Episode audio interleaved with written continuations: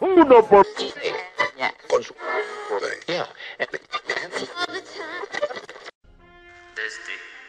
Y le voy a dar en la cara marica. Meine deutsche Jugend, nach einem Jahr kann ich euch hier wieder begrüßen. We're not acting clearly. We're not talking clearly. We've got problems. Estaba como un guerrillero más, que ha sido un guerrillero muerto en combate, mientras que era un simple campesino. Bienvenidos a UT Podcast. Bienvenidos a la otra cara de la moneda, donde podremos escuchar los diferentes puntos de vista que hay acerca del tema que vamos a presentarles el día de hoy. Muchas personas debaten acerca del tema de la migración, pero en realidad, ¿saben lo que se siente ser un migrante? Las personas se van de sus países de origen, a veces no por gusto, se van por necesidad, ya que muchas veces la violencia, la economía, los conflictos políticos y la falta de oportunidades son grandes factores que influyen en esas decisiones. Ahora escucharemos un pequeño fragmento de un testimonio de un joven de Palestina que vivía en Benghazi y decidió salir de su país a causa de toda la violencia que él padeció allá. Ahora en Benghazi hay muchos problemas. Hay muchas personas armadas en el país y muchas milicias que se enfrentan entre ellas. Y nosotros, la gente de aquí, estamos atrapados en el medio.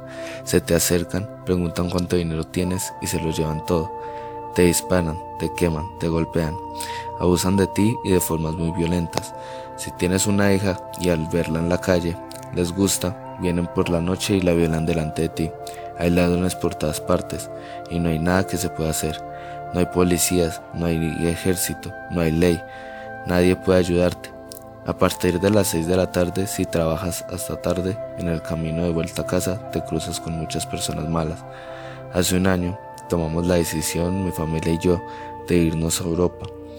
Pero al ser palestinos tuvimos problemas con los documentos y, y nos fue imposible viajar. Los que hemos venido hemos llegado de esta manera porque no teníamos otra opción. Como acabaron de escuchar, el joven tomó la decisión de dejar su país a causa de la violencia. Y es que Palestina no es el único país que la vive, son muchos, así que día a día muchas personas deciden salir de sus países en busca de mejores oportunidades y una mejor calidad de vida.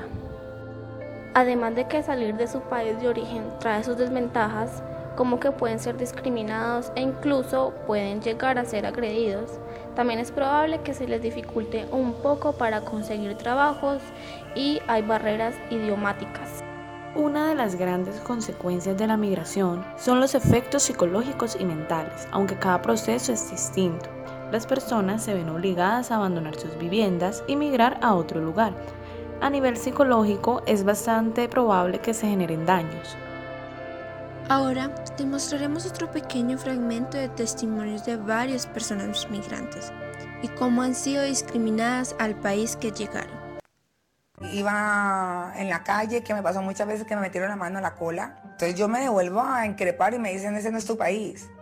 Entonces yo no entendía el por qué, tenía que ver el que tengo que dejarme tocar con que este sea o no mi país. Yo creo que a todos los negros les ha pasado que le quitan negro en la calle.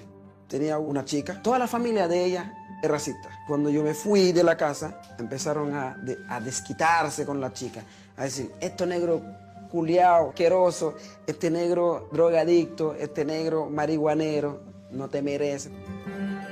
Los peruanos vienen a quitarnos trabajo, los peruanos son cochinos. Y haitianos, que, haitianas que están siendo abusadas en los trabajos. Las amenazan de que van a llamar a la PDI si, si hablan. Las discriminan por ser migrantes. Por ejemplo, haitianos que le dicen, usted trabaja por mí, te doy casa, te doy comida y ya, como que te estoy haciendo un favor.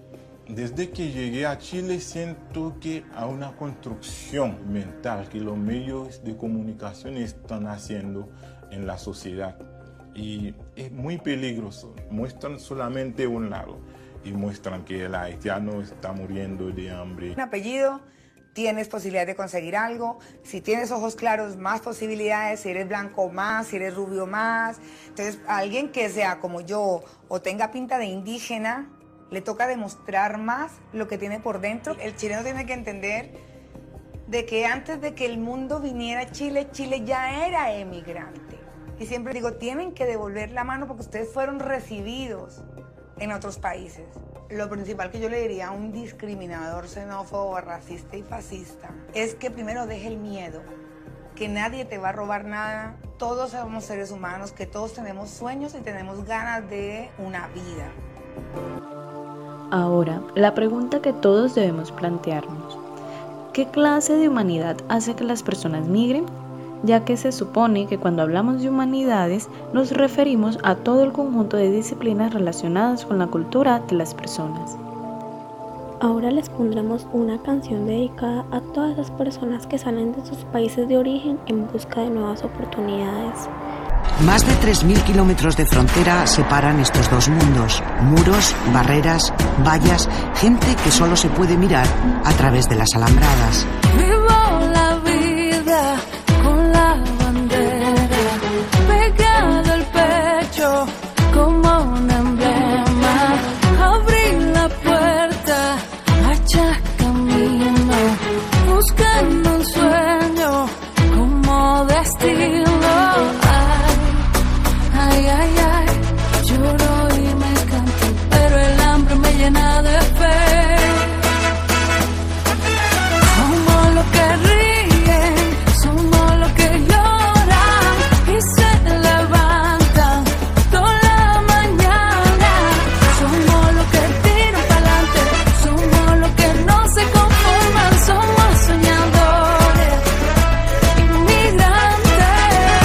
Inmigrante mexicana y no soy criminal. Soy inmigrante latino y no soy delincuente. Soy inmigrante cubana y no trafico con drogas.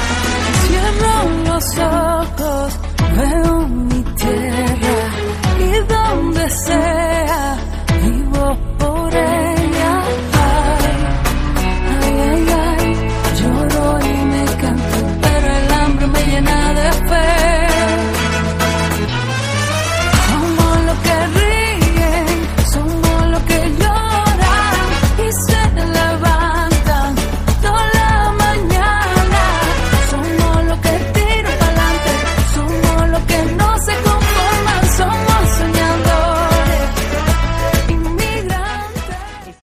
Muchísimas gracias por escucharnos. Eso fue la otra cara de la moneda con el tema principal, la migración.